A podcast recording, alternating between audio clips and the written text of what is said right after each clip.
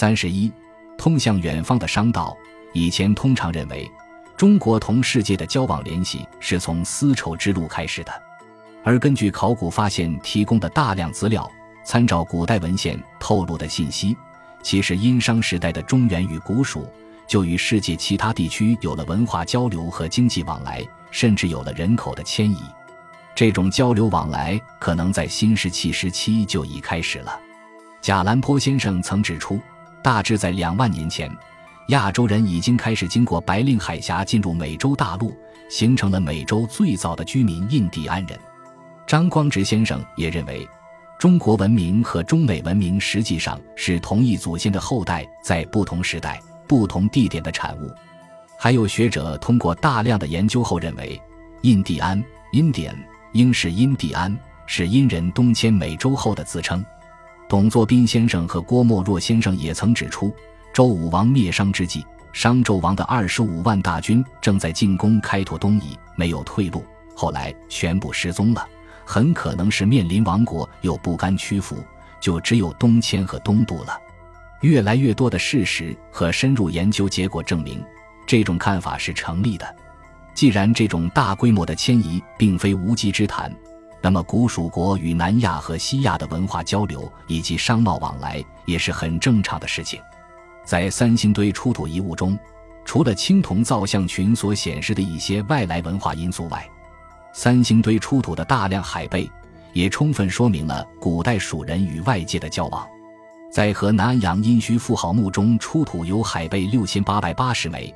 在安阳大司空村商代墓葬和车马坑中，也出土有数量不等的海贝；在山东青州市苏埠屯商代晚期墓中，也出土有训贝三千九百九十枚。这些海贝当时已有原始货币的职能，从数量来看是一笔不小的财富。中原和古蜀都不产海贝，这些海贝显然都是由太平洋和印度洋沿岸地区辗转而来的舶来品。反映了当时的商贸活动区域是相当广阔的。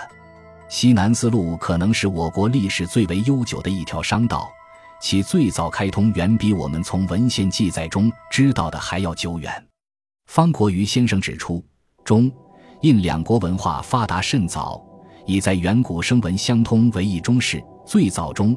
印往还经过西南夷的交通线，各家所说是一致的。至于取道南海及西域，则为汉武帝以后之事，可知很早的时候，巴、蜀、楚商贾在西南地区活动，不乏远走深读古印度之途，从而开通了中印之间的经济文化交流。三星堆出土的海贝，可能就是由这条古道而来自于南亚、印度等地，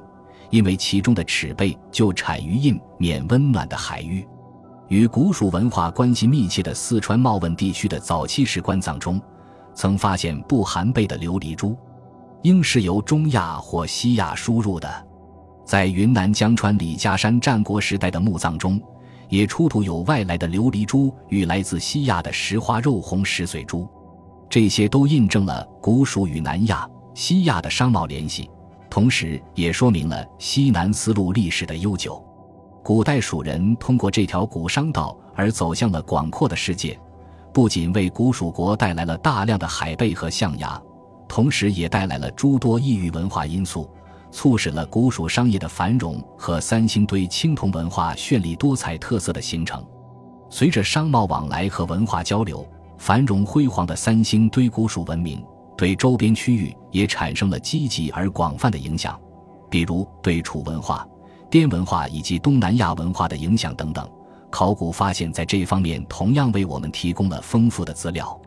总之，三星堆古蜀文化不是一个封闭的体系，与外界有着广阔的经济往来和文化交流。正是古蜀民族开放兼容的襟怀，善于学习并加以创造发挥，从而形成了三星堆青铜文明的灿烂和辉煌。感谢您的收听，本集已经播讲完毕。喜欢请订阅专辑，关注主播主页，更多精彩内容等着你。